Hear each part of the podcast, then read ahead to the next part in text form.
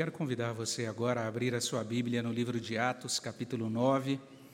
Nós vamos fazer a leitura de um versículo desse capítulo, o versículo 31. Livro de Atos, capítulo 9. Vamos ler o versículo 31.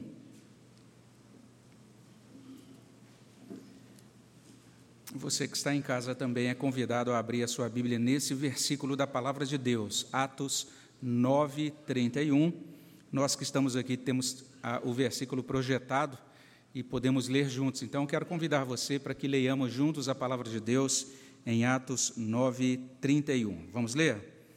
A igreja, na verdade, tinha paz por toda a Judéia, Galiléia e Samaria, edificando-se e caminhando no temor do Senhor, e no conforto do Espírito Santo crescia em número. Vamos orar?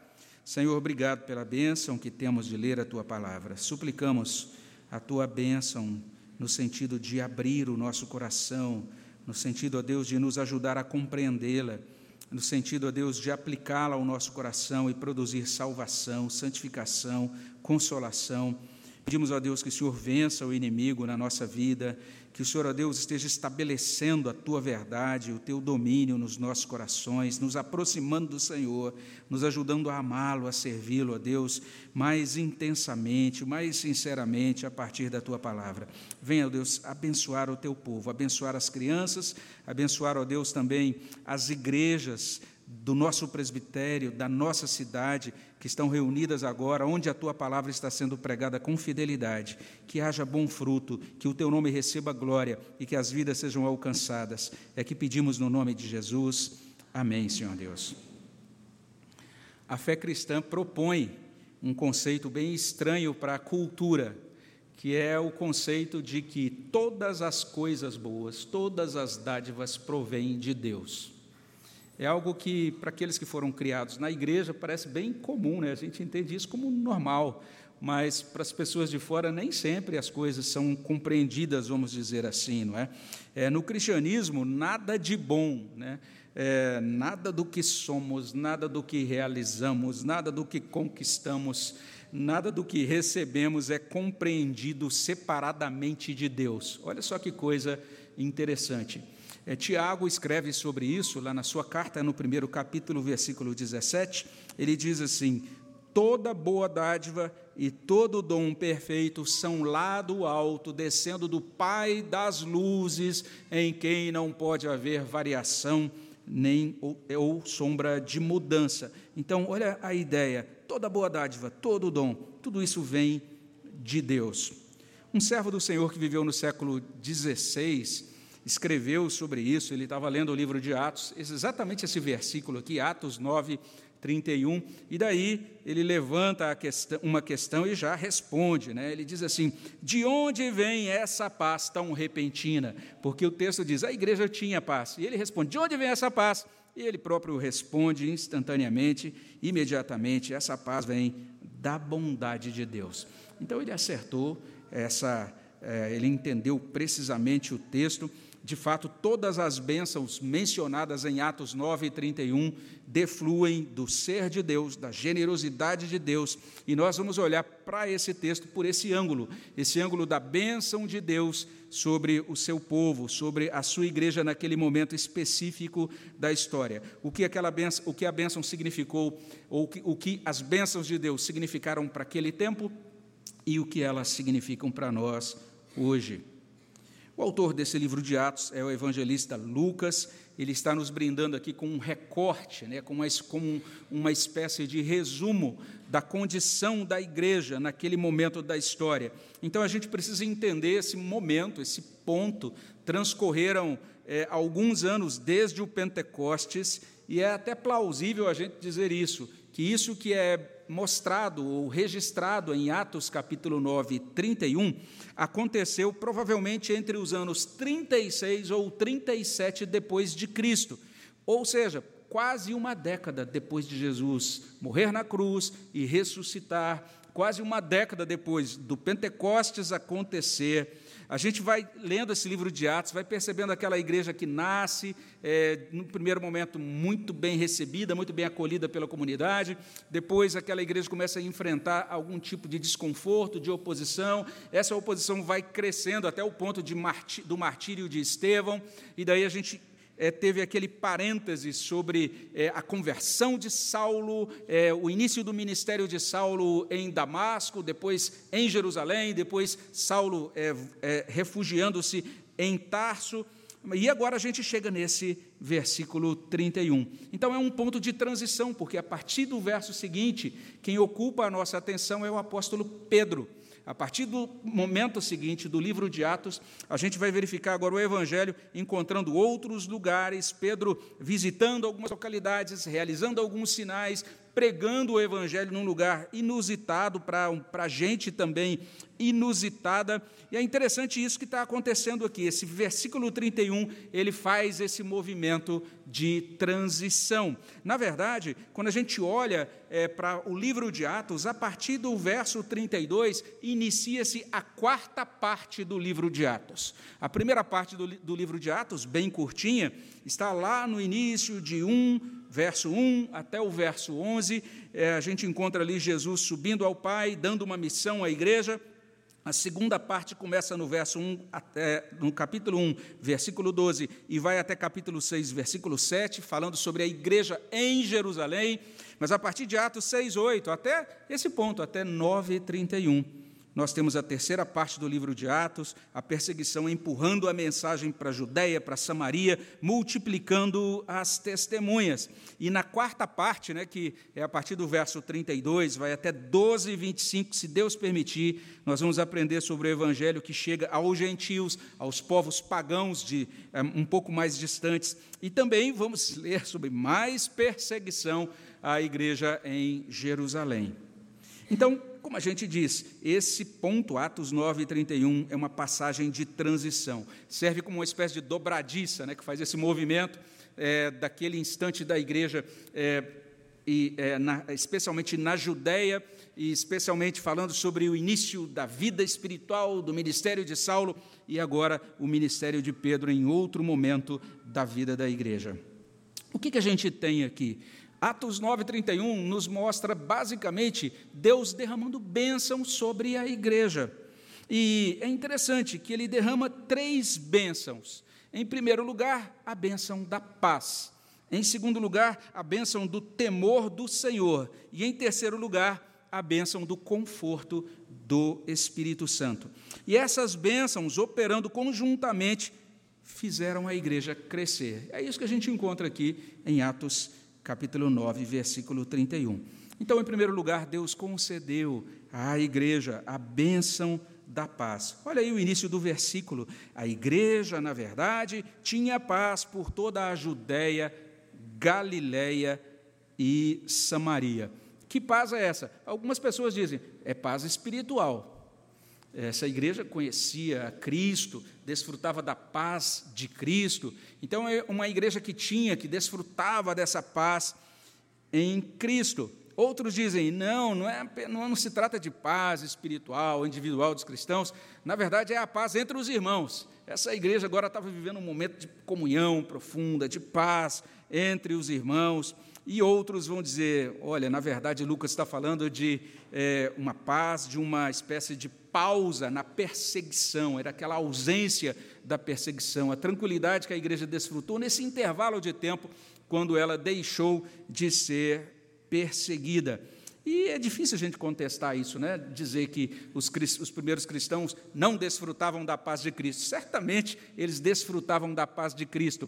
Também a gente pode considerar bem é, plausível essa ideia de que o texto está falando, tá, está dizendo que havia paz entre os irmãos, porque é, o texto vai dizer isso, vai falar de uma igreja, a igreja, na verdade, tinha paz por toda a Judéia, Galiléia e Samaria, e para a gente que é leitor ocidental isso não fala muita coisa, mas para aquele que é um leitor no contexto do século I, é bem interessante perceber, já, isso já foi mencionado aqui nos sermões em Atos, que existiam, existia certa indisposição e até rivalidade, especialmente de algumas dessas regiões com a região de Samaria. Então agora a gente está vendo Galileia, a gente está vendo Judéia, inclusive é a primeira e única vez em que Galileia aparece mencionada aqui, é mencionada aqui em Atos. Então, até agora não tinha sido mencionada uma igreja na Galileia, mas é interessante que Lucas, os evangelistas de modo geral, vão dizer que Cristo realizou um ministério muito extenso na Galileia.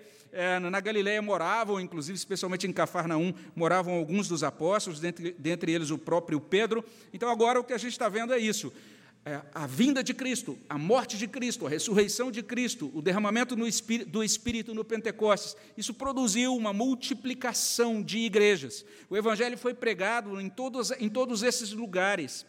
Então, toda essa extensão daquilo que a gente chama hoje de Terra Santa, né, que hoje está vivendo um momento de bastante conflito, mas toda essa, é, toda essa localidade foi alcançada com o Evangelho, é o que está sendo colocado aqui. Então, aqueles irmãos cristãos da Judéia e os irmãos cristãos é, das, da Galileia e os irmãos cristãos da, de Samaria, pertenciam a uma só igreja, foram unidos pelo Evangelho, foram unidos, unidos pelo Espírito Santo. Todos participam de uma única comunhão. Ainda que alguns comentaristas vão enfatizar isso. Olha, existe uma multiplicidade de igrejas, mas parece que estamos falando de uma única igreja que tinha ainda um centro teológico de governo em Jerusalém. Isso vai se desdobrar especialmente a partir do capítulo 10, como a gente vai entender, se Deus permitir, em outras ocasiões. Então, sim, parece que havia paz entre os crentes. Mas, no entanto, a gente pode concordar com alguns estudiosos que dizem o seguinte: quando Lucas menciona que havia paz na igreja, a igreja, na verdade, tinha paz por todas essas localidades, Lucas estava dizendo isso. A igreja, naquele instante, pôde respirar, pôde descansar das perseguições. Parece que essa realmente é a ideia que mais combina com o contexto. Basta você verificar que o versículo anterior a esse fala exatamente de pessoas querendo matar o apóstolo Paulo, Paulo tendo que sair, vamos dizer assim, corrido de Jerusalém e refugiar-se em Tarso. Ou seja, à medida que o evangelho ia sendo pregado, ia sendo levantada a oposição, e quando chegamos aqui, agora a igreja desfruta de paz. Um servo de Deus comenta esse texto, ele diz assim: Aqui Lucas indica que toda a igreja na Palestina desfrutava de paz, e ele transmite a impressão de que a atenção dos judeus antagônicos voltada para a igreja foi desviada para outros assuntos. Então parece que foi isso que aconteceu. Todo aquele pessoal que estava contra a igreja, de repente, começou a prestar atenção em outras coisas.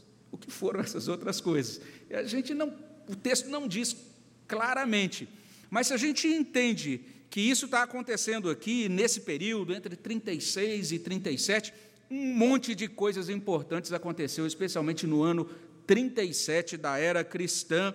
E se você gosta desses detalhes, você pode conferir isso depois na versão escrita desse sermão.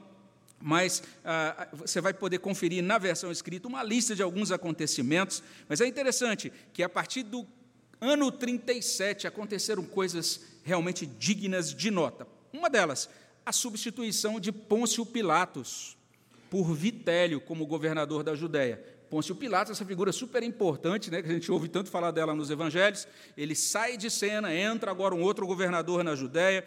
Além disso, a deposição de Caifás do sumo sacerdócio, aquele sumo sacerdote que está lá no julgamento de Jesus, que está lá também é, naquelas primeiras audiências né, com os apóstolos no início de Atos, ele foi deposto, substituído. Então tem agora um novo líder geral da, do sacerdócio em Jerusalém. Além disso, a gente tem a morte do imperador Tibério, a ascensão do sucessor dele, Calígula. Então, a mudança de governo imperial. Todas essas coisas acontecendo ao mesmo tempo e outras que a gente, pode depois conferir no texto impresso ou escrito do sermão, melhor dizendo. Tudo isso contribuiu para que os adversários se esquecessem da igreja por um tempo. Enquanto eles estavam lá ocupados, ó, Pilatos é, saiu, como é que vai ser esse outro governador? É, naquele momento de transição de governo imperial, de governo também é, do sacerdócio em Jerusalém. Que bom que eles estavam prestando atenção nessas coisas. Eles se esqueceram, deixaram de perseguir a igreja. Então a igreja pôde dar aquela aliviada, né, aquela suspirada. Ora, a Bíblia diz que é Deus quem entroniza e também é Deus quem destrona os reis. A Bíblia diz que Deus institui e Deus também destitui autoridades. Então, por conta dessas mudanças todas, encaminhadas pela providência de Deus, pelo governo de Deus, a igreja respirou, tomou alento, desfrutou de tempos de paz. Resumindo, Deus concedeu à igreja daquele momento, daquela época, a bênção da paz. Então, graças a Deus por essa bênção, mas não apenas isso, Deus também deu àquela igreja, em segundo lugar, a bênção do temor do Senhor. Porque a Escritura prossegue aqui em Atos 9,31, dizendo assim: edificando-se e caminhando no temor do Senhor. Olha só que interessante. Edificando-se e caminhando no temor do Senhor. Na Bíblia de Jerusalém, a gente lê assim: as igrejas se edificavam e andavam no temor do Senhor, a mesma ideia. E aqui é bom a gente saber que essa expressão temor do Senhor pode ser compreendida como esse senso de, admira de admiração, esse senso de reverência, é essa consideração, essa percepção do grande poder de Deus, né? da, da sublimidade dele, da majestade dele, do poder dele, da santidade dele. Então, diante de, de tudo que Deus é, né, de quem Ele é e dos, da perfeição do seu ser, dos seus atributos. O coração simplesmente se admira, se enleva. Essa é uma das possibilidades da gente compreender a ideia de temor.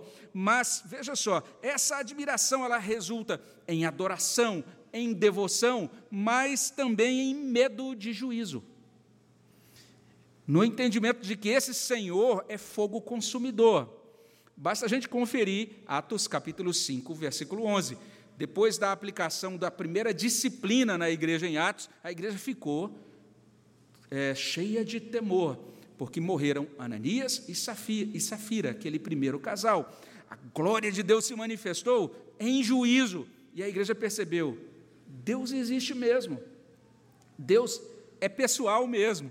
Ou seja, como um ser pessoal, às vezes ele se alegra, mas às vezes ele também se ira, ele fica indignado, ele se comunica, ele possui uma vontade, ele nos diz que vontade é essa. E quando nós nos voltamos contra ele, ou mostramos simplesmente, é, nos mostramos indiferentes a ele, ele vai haver uma, uma resposta é, nessa ligação de aliança, essa ligação pactual que existe entre esse Deus e entre o ser humano. Daí, caminhar neste mundo, na presença dEle, sabendo aquilo que as criancinhas sempre cantam, né? Que o olho de Deus nos vê. Né? Então, se é assim, cuidado pezinho onde anda, cuidado mãozinha no que pega, né? cuidado olhinho no que vê. Ou seja, a gente perceber que nós vivemos nesse mundo na presença de Deus. Então, é muito interessante esse a gente compreender esse conceito do temor do Senhor. Deus abençoou a sua igreja com o temor do Senhor. O texto diz que a igreja era edificada e a igreja caminhava no temor do Senhor. E aí agora tem esse outro verbo, o verbo edificar. Esse verbo no Novo Testamento denota crescimento espiritual. Ele é tirado aí né, uma metáfora construtiva, tirada da, do mundo da construção civil, mas é interessante nós percebermos isso. O texto não entra em detalhes, mas não é absurdo a gente cogitar, quando diz que a igreja estava sendo edificada, a gente cogitar em crescimento no amor a Deus, crescimento no amor ao próximo, porque edificação da igreja tem a ver com isso. Na igreja, crescer no seu amor ao Senhor, no seu amor uns para com os outros, sinceridade, profundidade na devoção, na intimidade com Deus, na adoração a Deus, amadurecimento da igreja, santificação, capacitação para o testemunho, capacitação para o serviço. E a gente não pode descartar a observação de um servo de Deus, o nosso irmão Osborne, que diz o seguinte: ele vai argumentar que, segundo o Novo Testamento, quem edifica a igreja é Jesus como um desdobramento de Mateus 16, 18. Eu, Jesus, edificarei a minha igreja. Sendo assim, é, quando a gente lê nesse texto que essa igreja estava sendo edificada ou estava edificando-se no temor do Senhor, isso significa que essa igreja estava sendo edificada pelo próprio Senhor Jesus Cristo naquele momento da história. Atos 9:31 estaria reportando a continuação da obra de Jesus, edificando a sua igreja por meio do seu espírito. Então, é isso que nós temos aqui, e temos ainda esse verbo caminhar. O verbo caminhar é usado várias vezes. Ah, lá no Antigo Testamento a gente vai encontrar essa ideia já desde o Salmo 1, né? É, Bem-aventurado aquele homem que não anda e etc. E daí vai. E várias vezes a gente vai encontrar essa ideia também no Novo Testamento. Paulo gosta muito dessa ideia. Ele vai dizer, por exemplo, andai no espírito, jamais satisfareis a concupiscência da carne. E ele vai usar o verbo andar em outras ocasiões. E é nesse sentido que o verbo caminhar ele evoca essa ideia de trazer algo do âmbito doutrinário, do âmbito abstrato para a vida prática. Essa é a ideia do verbo caminhar nos textos do Novo Testamento. É por isso que a NVI traduz assim: vivendo no temor do Senhor. É assim que está na NVI. Lá não diz caminhando no temor do Senhor, diz vivendo. Ou seja, você tem a ideia, a doutrina sobre o temor do Senhor. Agora você vai trazer isso para a vida prática, você vai viver todo o dia de maneira prática, à luz desta doutrina, desta verdade acerca do Senhor. Um servo de Deus diz assim: para a igreja, de Atos 9, 31, Deus não é uma ideia teológica, mas é Deus presente e nessa santa e reluzente presença de Deus, a vida, apesar de toda a alegria, torna-se profundamente séria, temendo qualquer contaminação. Então, nós temos uma igreja que está caminhando com Deus, levando Deus a sério. Está entendendo assim: olha, Deus é o nosso Senhor, nós temos que caminhar nesse mundo temendo contaminação. Nós temos que caminhar nesse mundo para o agrado desse Deus. Nós temos que caminhar nesse, nesse mundo segundo a palavra desse Deus. Trocando em miúdos, os crentes iniciavam, terminavam cada semana em comunhão viva na presença de Deus, levavam Deus a sério, consideravam o ser de Deus, tinham essa disposição para demonstrar o seu amor por Deus, esforçando-se para agradar, para glorificar a Deus. Agora preste atenção nisso. O temor do Senhor não é produzido por esforço humano. Não adianta você sair daqui, ou até agora, enquanto houve a pregação, dizer, ah, agora eu vou me esforçar para temer ao Senhor. E aí você vai fazer todo o esforço para temer ao Senhor. Não é assim que funciona. O temor do Senhor é uma dádiva. O temor do Senhor é concedido pelo próprio Senhor. Os servos de Deus lá da Idade Média já diziam o seguinte: Deus não pede nada a nós que antes Ele não tenha concedido. A gente precisa compreender bem a doutrina da graça que se encontra nas Escrituras.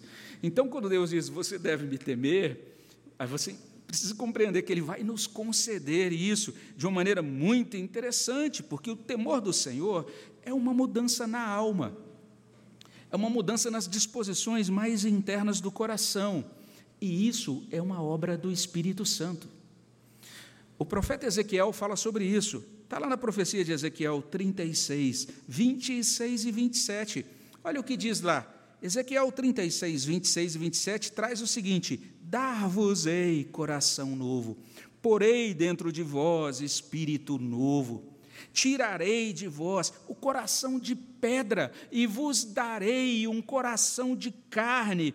Porei dentro de vós o meu espírito. Farei que andeis nos meus estatutos e guardeis os meus juízos e os observeis. Observe, observe os verbos nesses versículos todos. Observe os verbos: dar-vos-ei, porei dentro de vós, tirarei de vós, vos darei, porei dentro de vós, farei que andeis. Olha só que coisa impressionante. É mais ou menos como se a gente tivesse ali numa mesa cirúrgica e Deus é quem está operando, Ele que está fazendo tudo, a gente está anestesiado. Né? E Ele está tirando algumas coisas e colocando algumas coisas e dando aquela, aquela geral, assim, esse coração está tão ruim, esse indivíduo agora vai, vai levantar dessa mesa, ele vai entender o que é o temor do Senhor, ele vai me amar, ele vai me temer, ele, a minha lei, que estava fora dele, agora eu coloquei dentro dele, Olha só que coisa impressionante. Então, o temor do Senhor é um presente do Senhor. Não é que essa igreja disse, agora nós vamos ser mais espirituais do que as outras igrejas, agora seremos a igreja presbiteriana do temor do Senhor. Está na nossa declaração de missão, agora está no nosso plano estratégico. Nada disso. Deus. O que está acontecendo aqui é um desdobramento do Pentecostes. Essa igreja está sendo tratada, trabalhada pelo Espírito do Senhor. Se Deus não conceder isso à igreja, a igreja se esfria. Se Deus mesmo não derramar o seu Espírito sobre a igreja, concedendo o temor do Senhor, se Deus não avivar a sua igreja, a devoção da igreja murcha, a igreja se afasta de Deus, a igreja se torna hipócrita, a igreja se torna mundana, ou se torna a contraparte disso que não é nada melhor, legalista. Olha só que coisa impressionante. É como diz a letra de um hino, lá no Cantor Cristão, que é o inário, o inário dos nossos irmãos batistas, lá consta como hino 580, no nosso inário consta com outro número, mas com uma letra diferente. Mas lá no Cantor Cristão, como hino 580, consta o seguinte: sem tua graça, ela, a igreja, murcha ficará e sem vigor sem a graça de Deus, a igreja murcha. Sem a graça de Deus, a igreja fica sem vigor, sem força. E a gente vai entender isso melhor daqui a pouquinho. Mas o que a gente pode dizer é isso: que Atos 9, 31 relata uma dádiva de Deus para a igreja, dádiva de paz, bênção de paz, mas também bênção de temor. Deus concedeu à igreja daquele tempo o temor do Senhor. Mas, olha só, o favor divino superabundou sobre a igreja naquela época, porque além de todas essas bênçãos, Deus também deu àquele povo, em terceiro lugar, a bênção do conforto do Espírito Santo. A gente confere isso no fim desse versículo aqui em Atos 9, 31, porque diz assim: E no conforto do Espírito Santo crescia em número. No conforto do Espírito Santo crescia em número. A, a Bíblia Almeida Revista e Corrigida traduz: na consolação do Espírito Santo, a igreja crescia. A NVT, a nova versão, transforma assim: que a igreja crescia encorajada pelo Espírito Santo. Então, todas essas palavras aí realmente é, traduzem muito bem o original, porque a ideia é essa: a ideia de encorajamento, a ideia de conforto, a ideia de consolação.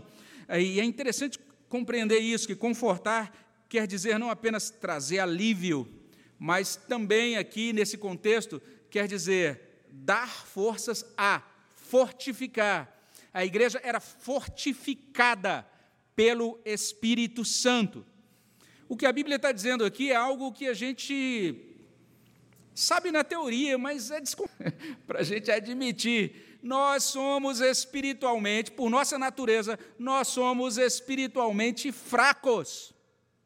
É isso. A gente não gosta de ouvir muito isso, né? Mas é, algumas décadas atrás a gente cantava um cântico que dizia o seguinte: Eu sou fraco e sem vigor. Sê Jesus meu Salvador. Tira todo o meu temor. Ao, meu, ao teu lado, Jesus, quero andar. Ao teu lado quero andar, sempre mais a te amar, cada dia quero orar. Seja assim, meu Jesus, seja assim. Eu acho tão bonito isso, porque o cântico começa dizendo: Eu sou fraco e sem vigor. E de repente, lá, quando chegamos no coro, diz: Cada dia quero orar. Porque tem uma ligação muito profunda entre admitir que somos fracos e sem vigor e orar, orarmos ao nosso Deus. Que maravilha quando isso na última reunião do conselho, na nossa devocional, a gente leu um trecho do livro Chamado para Líderes, Líderes Cristãos, do John Stott, e na página 29 a gente leu um trecho que eu acho bem interessante, eu vou ler aqui para vocês. Olha, olha só o que John Stott disse. Ele não estava falando de Atos, né? ele estava fazendo um comentário é, do primeiro capítulo da carta de Paulo aos Coríntios, e olha só o que ele diz nesse ponto do seu livro. Ele diz assim: em nenhum ponto a mentalidade cristã se choca mais violentamente com a mentalidade secular do que na sua insistência por humildade. E ele prossegue: com toda a fraqueza que esta pode envolver, A sabedoria mundana valoriza o poder, não a humildade. Mas o poder de Deus opera melhor na fraqueza humana. Parou para pensar nisso? Que coisa chocante. Todo prossegue dizendo assim: a fraqueza é a área na qual Deus pode manifestar seu poder com maior eficácia. Que coisa impressionante. Então, enquanto você se diz, eu sou forte, e eu me basto, e eu dou conta do recado, pode deixar comigo, eu vou bater o escanteio e cabecear ao mesmo tempo. Eu sou cheio de virtudes e poder. Enquanto você insiste nessa parada, você não vai desfrutar do poder de Deus. O poder de Deus é para aqueles que percebem que não possuem poder à parte de Deus e que precisam ser confortados pelo Espírito Santo de Deus. Nós precisamos receber de Deus diuturnamente força, conforto, alento. Essa igreja, em Atos 9,31, recebeu essa bênção de Deus. Significa que as pessoas chegavam até essa igreja, ouviam a palavra de Deus nessa igreja, participavam dos sacramentos nessa igreja, a comunhão na adoração, o testemunho, o serviço nessa igreja. E o que acontecia? Eram edificadas, eram confortadas eram fortalecidas, mas prestemos atenção, não se tratava de entusiasmo desmiolado. Não era aquele entusiasmo decorrente daquele misticismo, cabeça de pudim, que só manipula as emoções ou anima as pessoas com promessas falsas, de modo que as pessoas saíam cheias ali de uma adrenalina na veia, uma coisa ali, para depois, na segunda-feira, estarem esvaziadas de novo. Não era isso.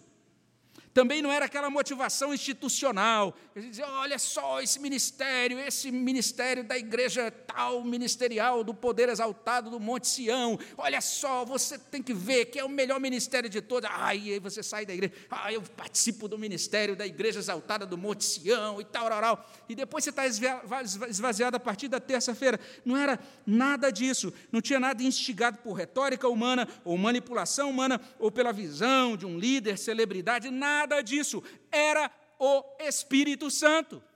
Que diferença! O Espírito Santo confortando, o Espírito Santo agindo, o Espírito Santo fluindo, conduzindo, animando, colocando o seu povo para cima, movendo o seu povo para frente.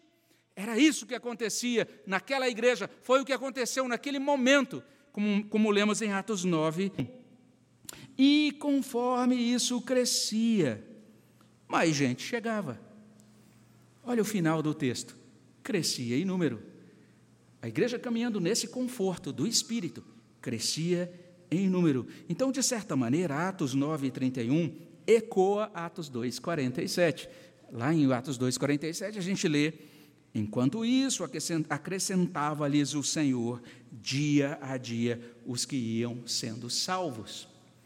E agora em Atos 9:31, a mesma coisa acontecendo. Atos 2:47, a igreja crescendo pelo poder do Espírito. Atos 9:31, a igreja crescendo pelo poder do Espírito. Praticamente 10 anos de intervalo entre uma experiência e a outra, mas a experiência é similar nesses termos. Em todo momento da história, a igreja crescendo pelo poder do Espírito Santo, pela operação do Espírito Santo no meio da igreja, através da igreja. Resumindo, Deus concedeu à igreja daquele tempo a bênção do conforto do Espírito Santo. E uma vez que a gente chega aqui, a gente já pode começar a concluir, né? Como sempre, relembra ensino, ou seja, se você olha para Atos 9, 31, você vai perceber essas três coisas muito simples, três bênçãos muito simples que Deus concede à igreja, ou que concedeu à igreja naquele tempo. Ele concedeu a bênção da paz, ele concedeu a bênção do temor do Senhor, ele concedeu a bênção do conforto do Espírito Santo. Então, que maravilha aquele tempo experimentado pela igreja em Atos 9 e 31. É um momento privilegiado, aquela igreja foi muito privilegiada, porque em outros momentos da história, a gente tem momentos em que a igreja, em diferentes contextos históricos, em diferentes é, sistemas é, de governo, em diferentes instantes, ela não desfrutou de paz. Nós temos igrejas que já existem há muitas décadas em países onde nunca desfrutaram de liberdade para cultuar, ou para testemunhar da fé, ou para viver é, com liberdade de culto. A igreja desfrutou destas bênçãos todas. É bem interessante ah, o modo como eh, o nosso irmão Eugene Peterson registra isso lá na sua paráfrase da Bíblia A Mensagem. Ele escreve assim: Depois disso, a perseguição foi amenizada, a igreja caminhou em paz por um tempo, e por todo o país, Judéia, Samaria, Galiléia, foi constatado o seu crescimento, e tudo era permeado por um profundo sentimento de temor a Deus, e o Espírito Santo estava com eles e os fortalecia, e eles cresciam maravilhosamente. Maravilhosa essa experiência, uma experiência digna realmente da nossa atenção, e daí a gente pode fazer algumas ponderações.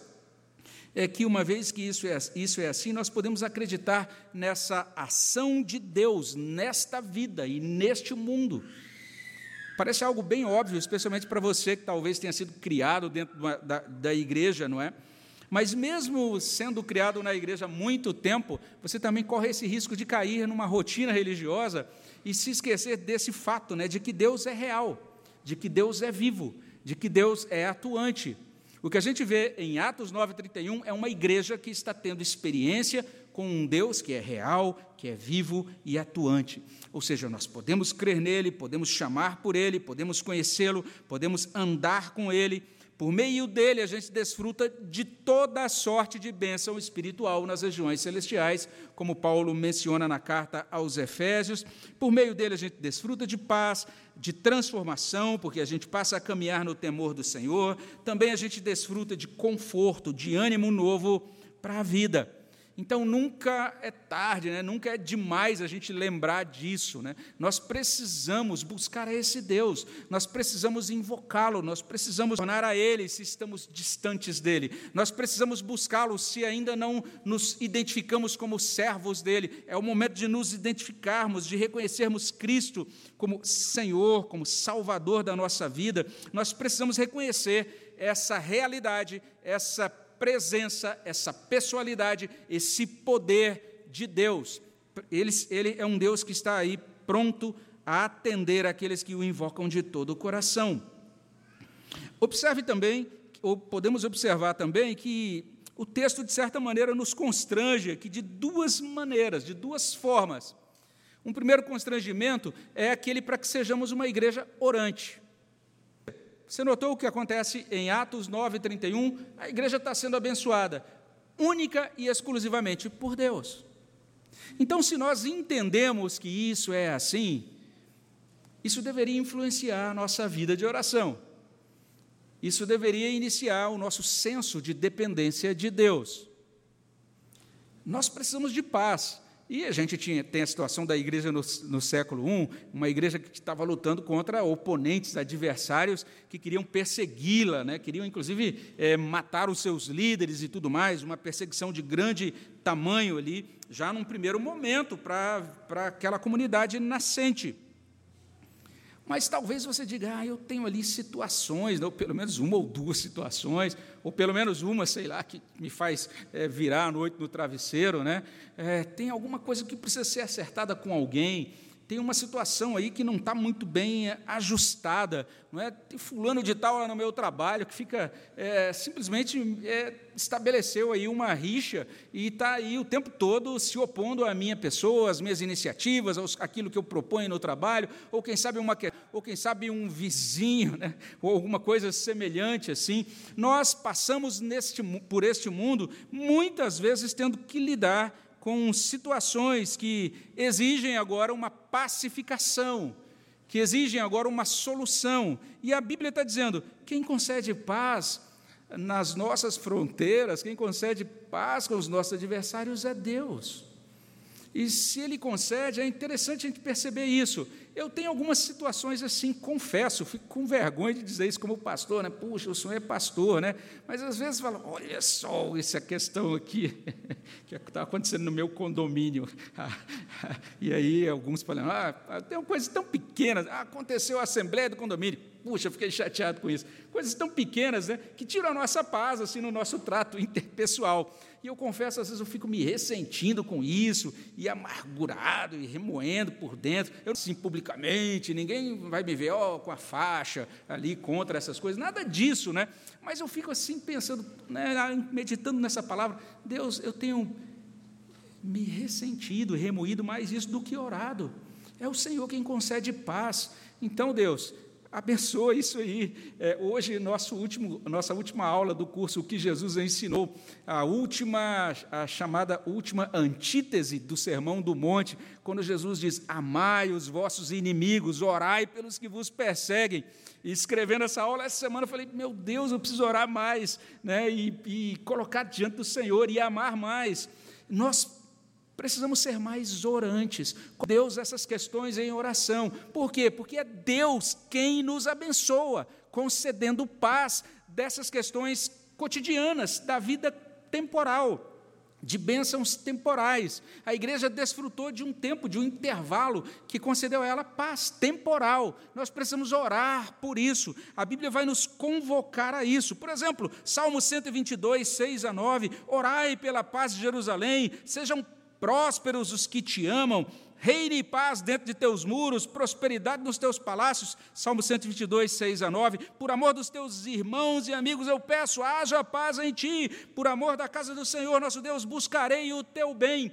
Às vezes a gente diz, olha só o nosso país, nós precisamos orar pela, orar pela nação. Não apenas ler o jornal e falar, ah, estou chateado com essa medida, né? que coisa horrível que aconteceu, olha o que aprovaram, ou aquilo que mudaram. Não, nós precisamos orar por o país, paz em nossa cidade, paz na nossa família, paz na nossa casa. Jeremias 29, 7, cidade para onde vos desterrei, orai por ela ao Senhor. Então nós temos que orar por paz, nós precisamos orar por temor do Senhor. Nós precisamos, Senhor, concede-me o temor do Senhor. Essa semana passada, a gente, meditando num texto de João Calvino, também em reunião do conselho, a gente leu um negócio, uma, uma, instrução de Calvino, um negócio que Calvino escreveu sobre oração, que também me humilha bastante, porque Calvino diz assim: quando nós oramos, a gente precisa desejar intensamente aquilo que a gente ora. Então, a gente tem que querer mesmo aquilo que a gente pede a Deus, senão a gente está brincando com Ele, é o que Calvino diz lá sobre oração. Então, quando eu oro, Senhor, me dá o temor do Senhor, eu tenho que querer isso. Deus, me dá temor, me dá uma vida diferente diante do Senhor, me ajuda nessa semana a caminhar, entendendo que o Senhor existe, que o Senhor está diante de mim, que eu estou diante do Senhor. A gente precisa intensamente buscar a Deus em oração por isso. E nós precisamos buscar que Ele nos conforte, para que Ele nos anime, para que Ele nos ajude. A gente está vivendo um momento ainda, né, vivendo aí uma espécie de, de resultado ainda da pandemia, com muitos cristãos lutando com crise de depressão, de abatimento, de desânimo, e a gente em nenhum momento quer minimizar o sofrimento dessas pessoas, em nenhum momento a gente quer dizer, olha, deixe de procurar ajuda clínica, não, a gente precisa de toda a ajuda nesses momentos, mas a gente também precisa orar, Deus me concede a alegria no Senhor, me concede a animação no Senhor, me concede a, a, força, o ânimo do Teu Espírito Santo, porque eu preciso hoje lavar essa louça, eu preciso hoje sair de casa, eu preciso ir ao retomar a minha vida, eu preciso ver os meus filhos e meus netos e interagir com o meu cônjuge. Deus me concede o conforto do Teu Espírito Santo. Eu creio que esse texto de Atos 9,31 está dizendo: olha o que Deus fez com a igreja. Mas não é só o que Deus fez com a igreja, é o texto dizendo: é isso que Deus faz com o seu povo dentro da história, porque Ele é Deus, um mesmo Deus, e nós precisamos orar para que essas coisas que Deus operou no passado, por graça dEle, para glória dEle, por misericórdia dEle, Ele também conceda a nós, porque somos carentes das mesmas bênçãos. Uma igreja orante é um desafio desse texto. E uma igreja perseverante também é o desafio desse texto.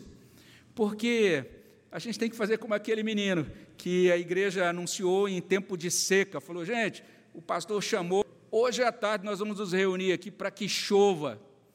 E tem muito tempo que a gente está aí vivendo essa seca, e aí marcou uma reunião à tarde, e à tarde Todo mundo então da igreja se reuniu para orar para que chovesse.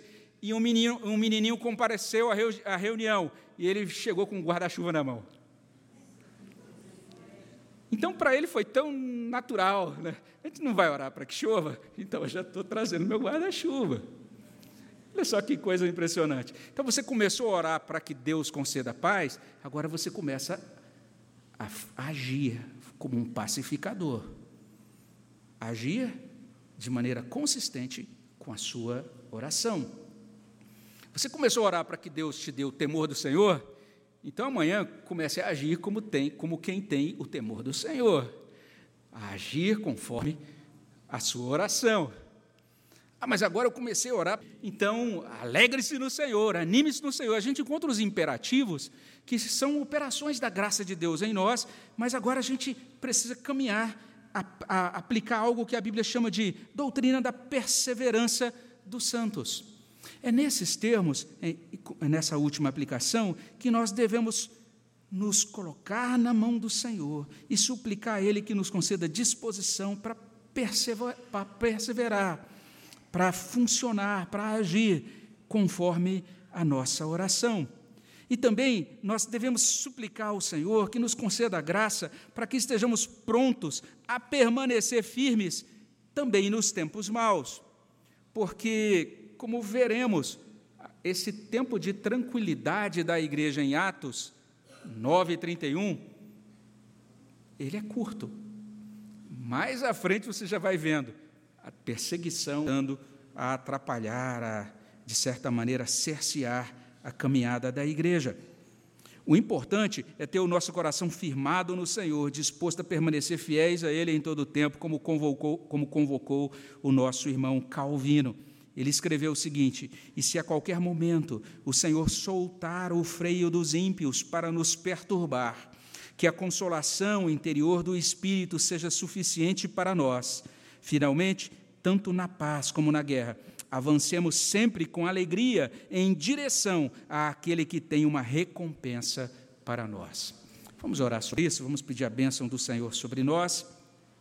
E nesta oração, nós, de certa maneira, estamos aqui apertando no botão de pausa né, nas nossas meditações no livro de Atos. Então, a gente vai pausar essas meditações agora e a gente vai retomá-las no mês de janeiro, o mês de dezembro todo vai ser dedicado ao advento, né? são as quatro semanas do advento, do Natal. A gente vai estar meditando sobre os cânticos de Lucas, né? todos os momentos em que alguém louvou a Deus ali no momento da, do anúncio do Natal no Evangelho de Lucas. Então a gente, mês que vem, agora começa a louvar ao Senhor pelo Natal e retoma as meditações em Atos, se Deus assim permitir, no mês de janeiro do próximo ano, nosso Deus. Senhor, obrigado pelo modo como o Senhor cuidou da tua igreja no passado, pelo modo como o Senhor cuida da tua igreja hoje. Nós nos colocamos nas tuas mãos, nos encomendando aos cuidados do teu espírito e suplicando a Deus que o Senhor nos aumente a fé, que o Senhor nos anime, ó Deus, na nossa devoção, que o Senhor, ó Deus, se manifeste presente na nossa vida, olhando para o nosso coração, que é tão cheio de mazelas, de dificuldades e necessidades mas nós queremos colocar tudo na tua presença e suplicar. Ó oh Deus, ajuda-nos, abençoa-nos, vivifica-nos, aviva o nosso coração e a nossa fé a cada dia. É o que pedimos no nome de Jesus. Amém, Senhor Deus.